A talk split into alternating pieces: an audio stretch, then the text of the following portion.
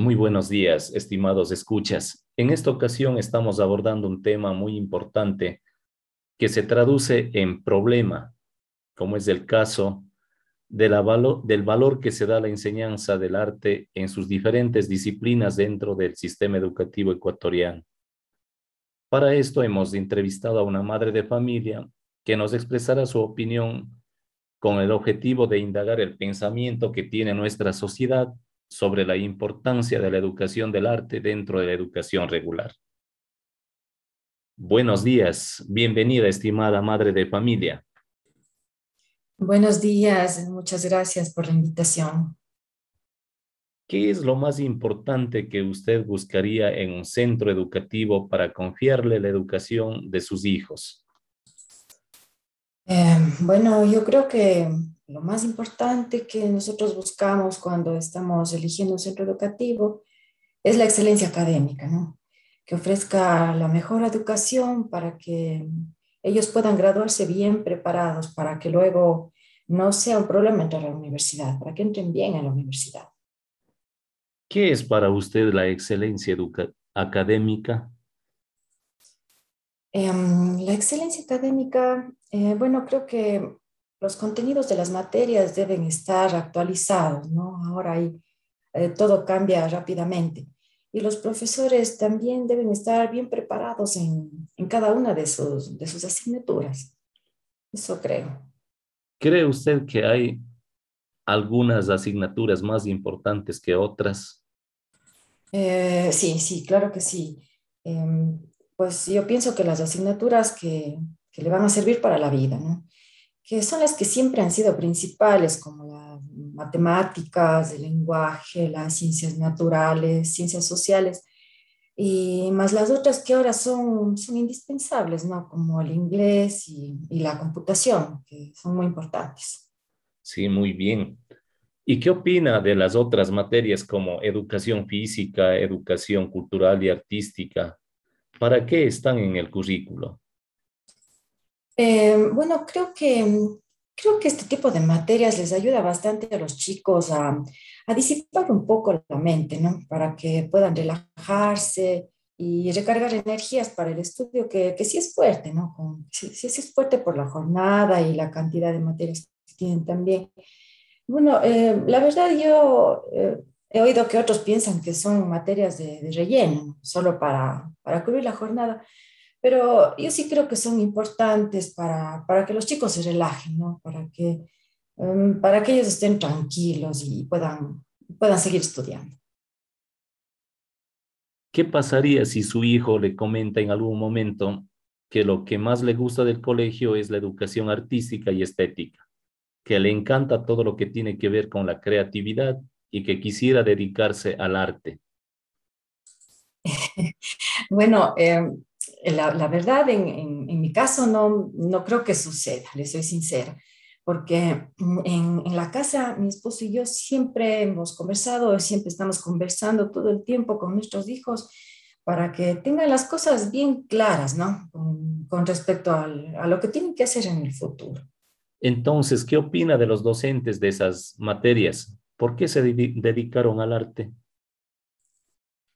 Eh, bueno, ¿qué le puedo decir? Eh, la verdad es que, primeramente, yo pienso que, claro, deben tener su habilidad, ¿no? Deben ser personas muy hábiles y ya saben que, son hábiles, que, que, pueden hacer lo que hacen y tal vez eso les hizo pensar que es um, suficiente para ganarse la vida, ¿no? Y pues, como le estaba diciendo, creo que seguramente no tuvieron pues una buena guía de los padres para que, para que hayan pensado así, ¿no?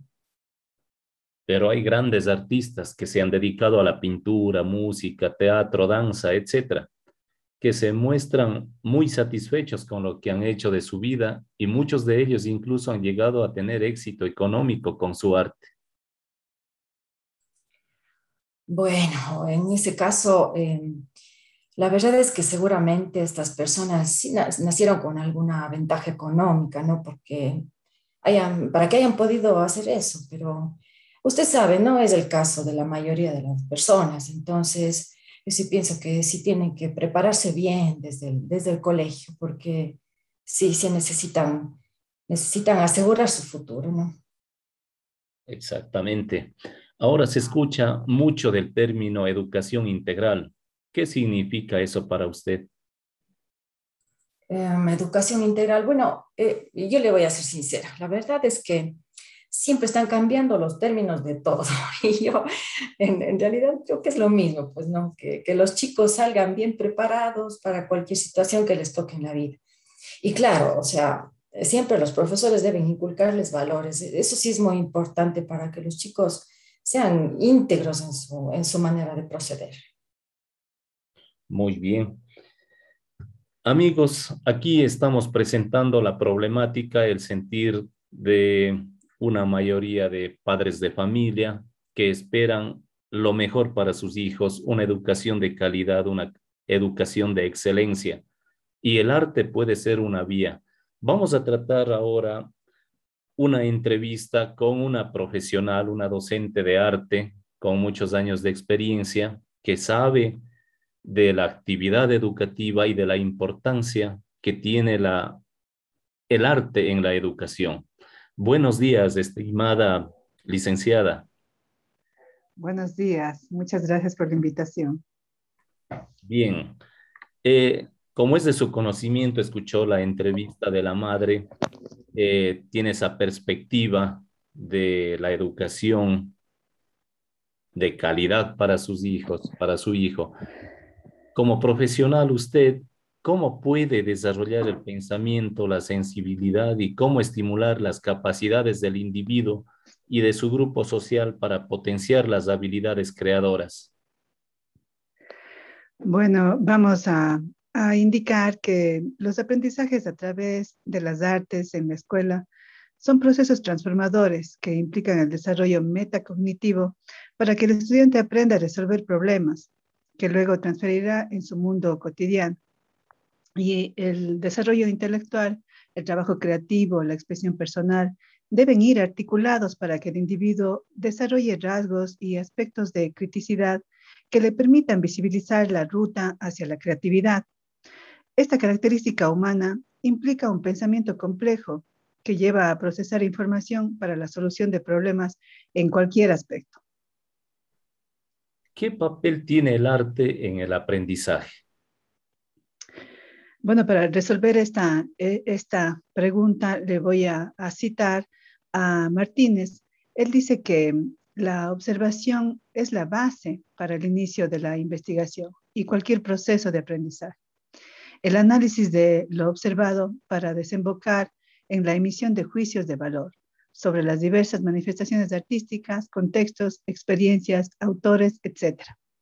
Entonces, eh, partiendo de la, de la observación, eh, podemos eh, encontrar que la operatividad de los proyectos artísticos permite la percepción, la investigación, el procesamiento de la información visual, auditiva, corporal, para que amplifiquen el, contenido social y cultural cuando se comunica.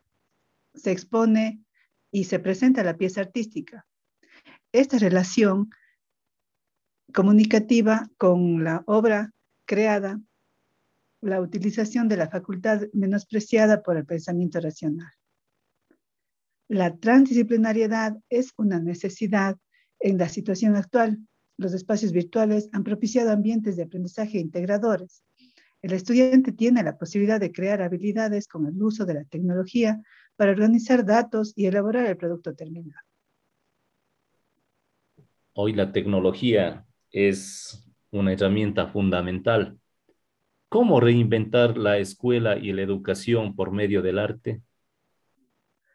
Bueno, para esto, eh, todas las escuelas están en un estado de cambio constante, ¿no? Entonces, eh, ofrecer una escuela diferente en donde se enseñe al estudiante a comprenderse a sí mismo desde la aplicación de la introspección artística, utilizando pensamiento crítico y constructivo, aporta grandes cambios a la sociedad. Para esto eh, voy a citar eh, algunos autores muy importantes que, refuerzan esta, esta idea que acabo de mencionar, como es el caso de, del campo, eh, que menciona que en el siglo XVII el arte empieza a ser visto como un elemento educativo y siendo un medio de comunicación, todos lo deberían comprender. empieza a ser visto como expresión libre, dejando de lado la repetición de cánones. Para la primera mitad del siglo XIX comienza a gestarse la pedagogía del arte tomando en cuenta los conocimientos de los niños. Entonces ya eh, con, con, el pasar del tiempo, también ahora vamos a, a ver qué, qué, opina también Guillén. ¿no? Él, él, dice también que la necesidad de la educación artística, según la neurociencia, permite adquirir competencias y rutinas mentales acordes a la naturaleza social de los humanos, muy importantes para aprender eh, cualquier contenido curricular. Y por último, voy a, a mencionar a Gómez y Carvajal, eh, que indica que en la actualidad los modelos de interdisciplinariedad permiten integrar las artes y otras áreas del conocimiento. Esa versatilidad del arte es un apoyo valioso en los procesos de enseñanza-aprendizaje, porque se ajusta a cualquier área o temática y genera procesos de inclusión. Entonces podemos ver que grandes autores eh, están precisamente abordando estos temas y eh, es muy importante eh, la presencia de, del arte en el proceso de aprendizaje. Bien, eh, en base a su experiencia, ¿cómo propone el perfil de salida de un estudiante que ha experimentado su vida escolar basada en las artes? El estudiante, eh, eh, se podría decir, sale como, como un experto diseñador ¿sí? Eh, y, y, siempre un diseñador no solamente de, de, los elementos de aprendizaje, sino ya como un diseña, diseñador de su propia vida. Cuando el ser humano entra en un mundo de, de la creación, adquiere habilidades que le conducen a un perfeccionamiento profesional. El proceso de educación artística, que es imaginar, simbolizar y crear, enriquece el aprendizaje del estudiante. Y este equilibrio entre el dominio, dominio académico el pensamiento creativo eh, y la inteligencia eh, emocional y colectiva apuntan a formar estudiantes íntegros que dediquen, que se por sí mismos y profundicen en el conocimiento. Para esto voy a citar a María Victoria Moreno de Besa y Antonio Jurado Nava, que dicen que abordar el conocimiento de las diferentes disciplinas que comprenden el currículum académico utilizando como vehículo conductor al arte es completamente aceptado por todo tipo de alumnado, desde el que presenta altas capacidades hasta aquel con dificultades en el aprendizaje. El sentido estético que trasciende cada obra artística va más allá del estatus socioeconómico al que pertenece cada alumnado. Perfecto, muchas gracias. Gracias a usted. Gracias también. Podemos entonces concluir que la creatividad, la colaboración, la perseverancia y la inteligencia emocional son habilidades blandas necesarias en este siglo. El desarrollo de estas cualidades se pueden dar mediante la asignatura de educación cultural y artística, por su facultad de aplicar la sensibilidad en los procesos de enseñanza-aprendizaje y estimular las capacidades del individuo. La interdisciplinariedad le permite al estudiante integrar las artes con otras áreas del conocimiento. En conclusión, podemos decir que la educación cultural y artística potencia habilidades humanas que son indispensables para la vida. Por lo tanto, en los sistemas educativos a través de sus mallas curriculares, se debe ampliar tiempo y espacio para la asignatura de educación cultural y artística, de modo que funcione como eje conductor y soporte para la enseñanza-aprendizaje de las demás áreas del conocimiento. El objetivo principal de la educación básica y superior, según el enfoque que proponemos, no es generar artistas profesionales, sino despertar y descubrir potencialidades artísticas innatas en los estudiantes, que les sirvan para desarrollarse en cualquier actividad profesional. Muchas gracias. Un buen día.